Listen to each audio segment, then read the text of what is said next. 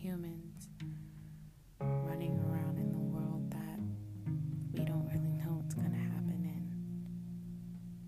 I want my channel to be a Q&A about life. I want you to feel comfortable here, relaxed here, loved here. Because whatever you're facing in your life, it can end here. So stay tuned